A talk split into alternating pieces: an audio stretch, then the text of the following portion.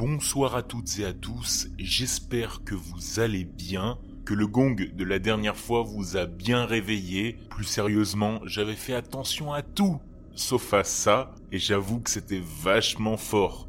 Je m'excuse pour ceux qui ont eu des acouphènes après cela et j'apprécie ceux qui m'ont écrit que ça a mis un petit peu de peps dans l'épisode. En tout cas, sachez bien sûr que ce n'était pas voulu, je ne voulais pas vous péter les tympans. Promis, vous n'aurez plus cela aujourd'hui. On commence traditionnellement par les remerciements. On viendra ensuite sur une histoire qui a été écrite par un auditeur, parlera de mines abandonnées, et puis, dans une troisième partie, deux critiques de films, Choose or Die et Awake. On se retrouve à la fin de l'épisode pour les écouter, et on commence tout de suite par les remerciements. Je vous mets sur le devant de la scène et pour y être dans le prochain épisode, rien de plus simple, vous attribuez une note au podcast sur Apple Podcast ou sur Podcast Addict ou bien vous m'envoyez tout simplement un DM sur Instagram ou par mail dans le noir pdcst gmail.com. Ça vaut aussi pour ceux qui veulent me raconter des histoires personnelles ou qu'ils ont écrites ou bien pour toutes les personnes qui travaillent de près ou de loin dans l'horreur. Je vous attends par mail ou sur Insta.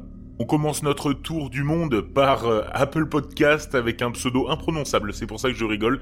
ZHWYDRK, qui connaît le podcast depuis 2021 et qui est même paru dans l'un des épisodes fin 2022, celle autour du décès de son grand-père. Il indique qu'il n'est pourtant pas fan d'histoires d'horreur normalement, il refuse même de regarder tout film d'horreur, et il me remercie. Deuxième commentaire sur Apple Podcast, UDFix qui adore le podcast, la voix, les histoires. Et il est généreux parce qu'il partage une autre trouvaille, un autre podcast, Telos, saison 1 et 2, et il attend vivement la prochaine. Je ne le connais pas, alors c'est l'occasion de le découvrir. Merci UDFix, d'ailleurs je viens de remarquer le petit euh, jeu de mots avec Astérix. Sur Podcast Addict, on a Dylan qui dit j'adore vraiment le ton utilisé pour raconter les histoires. Elles sont vraiment flippantes. Merci Dylan. Enfin sur Instagram, on remercie Jojo qui nous a fait un néologisme et me remercie de podcaster mon podcast l'accompagne dans son stage de graphisme. Tiens, tu me ferais pas parvenir un de tes dessins d'horreur, toi, par exemple? Merci Jojo. Salvatore, qui effectue des livraisons d'appareils médicaux et qui frissonne sur la route. Et Dodi, qui a voulu laisser un avis sur Deezer, mais malheureusement, je sais pas si vous le savez, mais c'est impossible. Alors elle, elle aime la narration addictive, elle se rue sur chaque nouvel épisode, elle écoute le podcast en s'occupant du linge dans sa buanderie qui est au sous-sol. Alors attendez, on m'informe que Dodi a été enlevé par un Draus maléfique. Merci Dodi pour ton message et merci aussi à Kayla et Matt BDB qui m'ont écrit sur Insta. Bon, on a fait le tour, je l'ai fait vite parce que je veux rapidement passer à cette histoire écrite par Shogot Things, un passionné d'histoires paranormales et de creepypasta. Il a créé un site d'ailleurs avec des petites histoires mystérieuses et étranges qu'il écrit et illustre grâce à des intelligences artificielles et je vous invite à le voir, je mets le lien en description et bien sûr, il m'autorise à en lire une. Allez, on commence tout de suite. On ne va pas uniquement plonger dans le noir, mais plonger encore plus profond. La petite ville de Willow Creek, située au cœur du Kentucky, est connue pour sa riche histoire et la beauté de ses paysages. Entourée de collines et de forêts luxuriantes, la ville est une destination prisée des randonneurs, des amoureux de la nature et des passionnés d'histoire. Cependant, il y a un côté sombre et étrange à Willow Creek, dont peu de gens parlent. Depuis des années, des rumeurs circulent au sujet d'une mine abandonnée, située juste à l'extérieur des limites de la ville. On dit que des formes d'ombres étranges et fantomatiques hantent la mine, et que quiconque s'aventure trop près risque d'être entraîné dans ces profondeurs sombres et inquiétantes. Personne ne connaît toute l'histoire de la mine, mais il existe de nombreux contes et légendes transmis de génération en génération. Certains disent que c'était autrefois une mine d'or florissante, mais qu'un terrible accident a coûté la vie à tous les travailleurs. D'autres prétendent que c'était le site d'un meurtre horrible et que les esprits des victimes s'y attardent encore. Malgré les rumeurs, de nombreux citadins évitent la mine et découragent les autres de s'y rendre. Certains disent avoir entendu des bruits étranges et vu des lumières suspectes provenant de la mine, tandis que d'autres jurent qu'ils ont vu les formes d'ombre bouger et se déplacer dans l'obscurité. Malgré sa sombre réputation, la mine abandonnée reste une source de fascination pour certains. Il y a ceux qui sont attirés par le mystère et l'intrigue qui l'entourent, et d'autres qui aspirent à explorer ses profondeurs et à découvrir ses secrets. Mais pour la plupart, la mine est un endroit à éviter à tout prix. Un rappel des dangers et des mystères qui se cachent juste au-delà des frontières de la ville. John Lockwood est un garçon de 13 ans aux prises avec le récent divorce de ses parents. C'est un enfant brillant, curieux et passionné qui est fasciné par tout ce qui sort de l'ordinaire. John est toujours à l'affût d'événements mystérieux et de phénomènes étranges, et il n'a pas peur d'explorer de nouveaux endroits pour satisfaire sa curiosité. C'est un amateur de sensations fortes qui aime prendre des risques, et il est toujours à la recherche d'aventures. Betsy Smith a également 13 ans. Elle est connue pour son intellect aiguisé et sa pensée analytique. Elle vient d'une famille aimante et solidaire qui l'encourage toujours à poursuivre ses intérêts. Betsy est une excellente élève et elle aime résoudre des énigmes et se mettre au défi intellectuellement. Bien qu'elle ne partage pas la fascination de John pour le paranormal, elle est toujours prête à écouter ses idées et à le soutenir dans ses aventures. Alex Brown est un garçon de 14 ans et c'est le meilleur ami de John. C'est une personne pratique et terre-à-terre qui ne croit qu'en ce qu'il peut voir et toucher. Contrairement à John et Betsy, il ne s'intéresse pas aux événements paranormaux ou mystérieux, mais il est toujours là pour soutenir ses amis. Alex est une personne calme qui réfléchit avant d'agir, et sa présence exerce une influence stabilisatrice sur John et Betsy. Malgré son scepticisme, il est toujours prêt à rejoindre John et Betsy dans leurs aventures et à les aider de toutes les manières possibles. Les anciennes mines du Kentucky étaient fermées depuis des années, mais John, Betsy et Alex n'ont pas pu résister à la tentation de les explorer. Alors que la tempête faisait rage, un soir de juillet, les trois amis se frayèrent un chemin à travers le tunnel abandonné, leur lampe de poche éclairant le chemin devant eux. Au début, cela ressemblait à une aventure inoffensive, mais au fil des jours, des choses étranges ont commencé à se produire. John, le plus aventureux des trois, a affirmé voir des ombres se déplacer au loin, tandis que Betsy l'a rejeté comme étant simplement leur imagination en train de se déchaîner. Alex, le sceptique, pensait qu'ils étaient tous fous, mais il ne pouvait s'empêcher de se sentir mal à l'aise alors qu'il s'aventurait plus profondément dans les mines. Les vieilles pierres du tunnel semblaient tordues et tourmentées comme si elles avaient souffert pendant des siècles d'une étrange et indescriptible douleur. Les murs étaient humides, glissants, et suintaient d'une moisissure verte et nauséabonde, qui semblait se nourrir de la chair et des os des malheureux qui avaient osé s'aventurer dans ces ténèbres. La texture du sol était étrange et inquiétante, comme si les pierres avaient été pétrifiées par quelque force impie. Plus il s'enfonçait dans les ténèbres, plus il sentait que quelque chose d'inconnu et d'horrible rôdait dans les recoins obscurs de ce tunnel. Les murs semblaient se resserrer autour d'eux, comme s'ils essayaient de les engloutir tout entiers. Et il sentait que s'ils continuaient à avancer, ils allaient tomber dans un abîme de folie et de terreur indicible. Au commencement, les chuchotements n'étaient que de faibles murmures, mais ils sont devenus plus forts et plus distincts au fil des jours.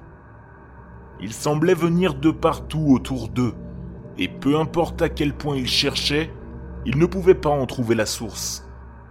John est devenu plus convaincu que jamais qu'il y avait quelque chose de surnaturel en jeu, et Betsy commençait à sentir qu'il pourrait y avoir quelque chose de plus dans les histoires qu'elle avait entendues sur les mines. Le troisième jour, ils trouvèrent une porte mystérieuse, ornée de symboles inconnus et de motifs étranges. Les adolescents se regardèrent, intrigués et perplexes, se demandant ce qu'une telle porte faisait dans un endroit aussi désolé et abandonné. Ils s'approchèrent, examinant chaque détail de la porte. Les motifs semblaient presque vivants, comme s'ils essayaient de s'échapper de leur prison de pierre. Les adolescents ne pouvaient s'empêcher de se poser des questions. D'où venait cette porte? Pourquoi était-elle ici, dans les profondeurs de la mine abandonnée? Que renfermait-elle? Ils étaient intrigués mais aussi effrayés. Il y avait quelque chose de surnaturel, presque de démoniaque dans cette porte et les symboles qui l'entouraient. Ils se demandaient s'ils devaient l'ouvrir ou la laisser fermer, et si, une fois ouverte, ils seraient capables d'affronter ce qu'ils pourraient trouver de l'autre côté. Ils se regardèrent à nouveau, incertains de ce qu'ils devaient faire. Leurs mains étaient moites et leurs esprits étaient remplis de questions sans réponse. Ils étaient en train de découvrir que parfois, l'inconnu peut être beaucoup plus effrayant que ce qu'on peut imaginer. John, étant le plus audacieux des trois, a décidé d'ouvrir la porte. Et c'est là que tout a changé.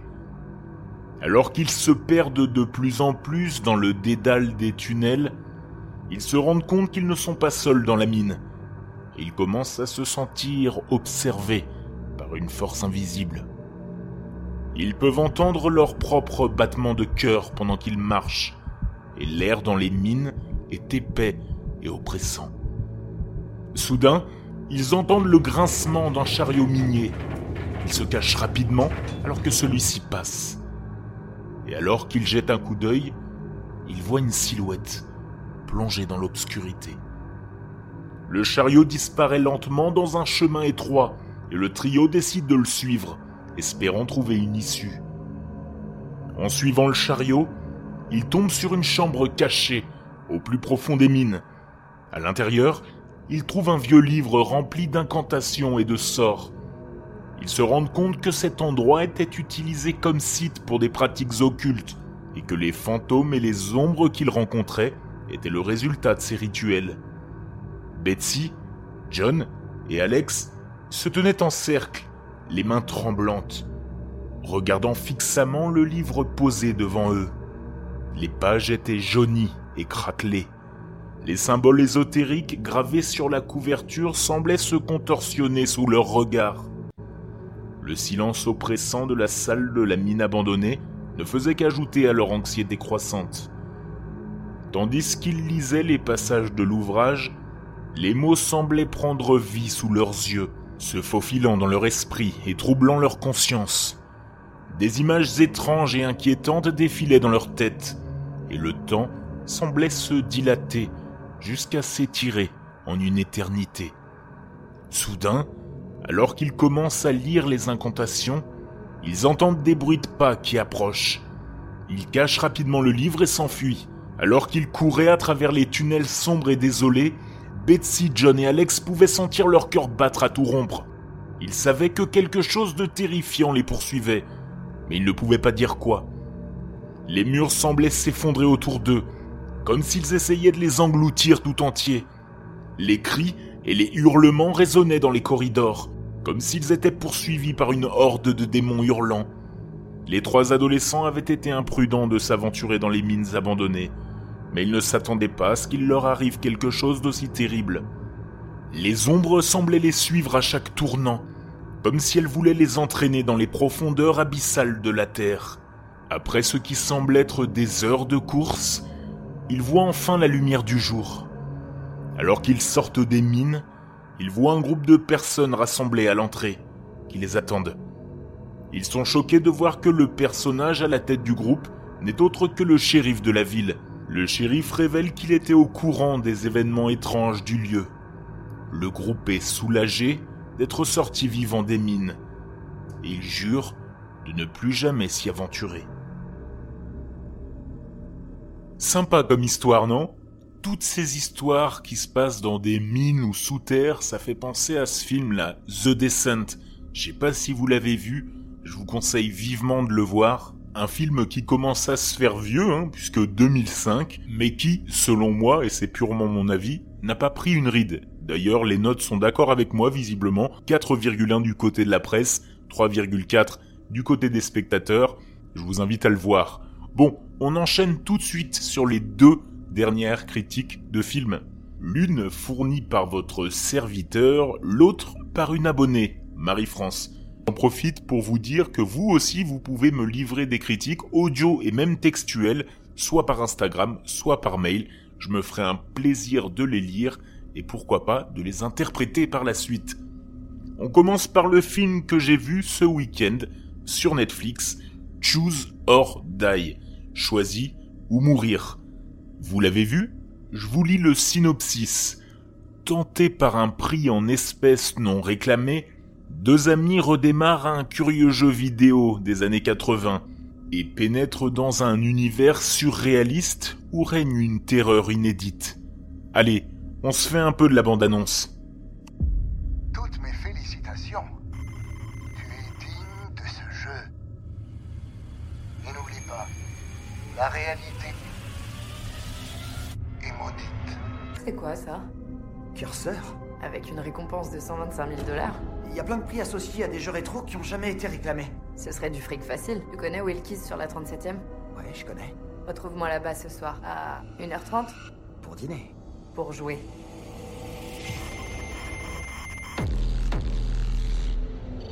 J'ai jamais rien vu de pareil. Ces symboles semblent avoir un effet sur la réalité. Dois choisir, Kayla. Choisis ou meurs.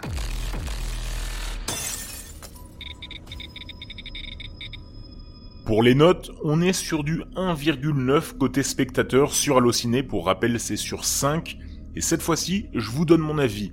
Selon moi, l'idée de ce jeu vidéo maudit qui imposerait à ses joueurs des choix sordides, elle est assez enthousiasmante. Seulement, elle est très, très mal exploitée. En effet, les choix proposés n'en sont jamais réellement, et les conséquences de l'absence de choix ne sont jamais concrètement montrées, ce qui empêche toute implication du spectateur. La seule séquence à parvenir à créer la tension est celle du rat. Il y a bien une tentative de dépeindre des personnages dans une situation sociale précaire, mais elle ne suffit pas à pardonner la façon putassière dont Toby Mickens surfe sur le succès des Stranger Things, avec son lot de références nostalgiques aux années 80. En résumé, c'est quand même un film qui se regarde très bien, que ce soit un lendemain de soirée ou même pour se faire peur. C'est pas un chef-d'œuvre, mais franchement, ça devrait vous plaire. Même si le scénario reste improbable, il a le mérite d'être original et de changer des films traditionnels d'horreur, donc je vous recommande de le regarder et ma note personnelle serait de 2, 2,2 sur 5. Deuxième critique par Marie-France du film Awake. Un film également disponible sur Netflix, d'ailleurs je crois que c'est même un film produit par Netflix qui est sorti en 2021. Son synopsis, l'hystérie mondiale s'ensuit après une mystérieuse catastrophe qui détruit tous les appareils électroniques et prive l'humanité de sa capacité à dormir. Les scientifiques se lancent dans une course contre la montre pour trouver un remède à cette insomnie inexpliquée, avant que ses effets fatals n'éliminent la race humaine. J'adore parce que tous les synopsis, les résumés de scénarios de films peuvent quasiment tous se lire sur un ton ta ta ta ta ta ta ta ta ta ta ta ta. C'est vrai, il y a toujours une chute de mots comme ça. Bref, revenons à sa critique. Elle nous dit, Marie-France, qu'à travers l'histoire, on suit une mère qui tente de sauver sa famille et détient potentiellement la clé pour un retour au sommeil. Le scénario entrecroise psychologie et survie avec une connexité entre technologie et biologie humaine. Connexité à laquelle je dois un shout-out, un concept tiré du génie selon moi. Awake date de 2021 et est disponible sur Netflix. Je vous le recommande malgré sa décevante note de 24% sur Rotten Tomatoes. Sans crier au chef-d'œuvre, c'est une garantie de 96 minutes captivantes et pleine de rebondissements. Vous l'avez vu, vous? Dites-le moi sur Insta ou par mail. Et même chose, si vous avez vu un petit film cette semaine, laissez-moi une critique. J'ai hâte de la lire la semaine prochaine. Je vous souhaite une excellente soirée. On se retrouve très vite dans le noir.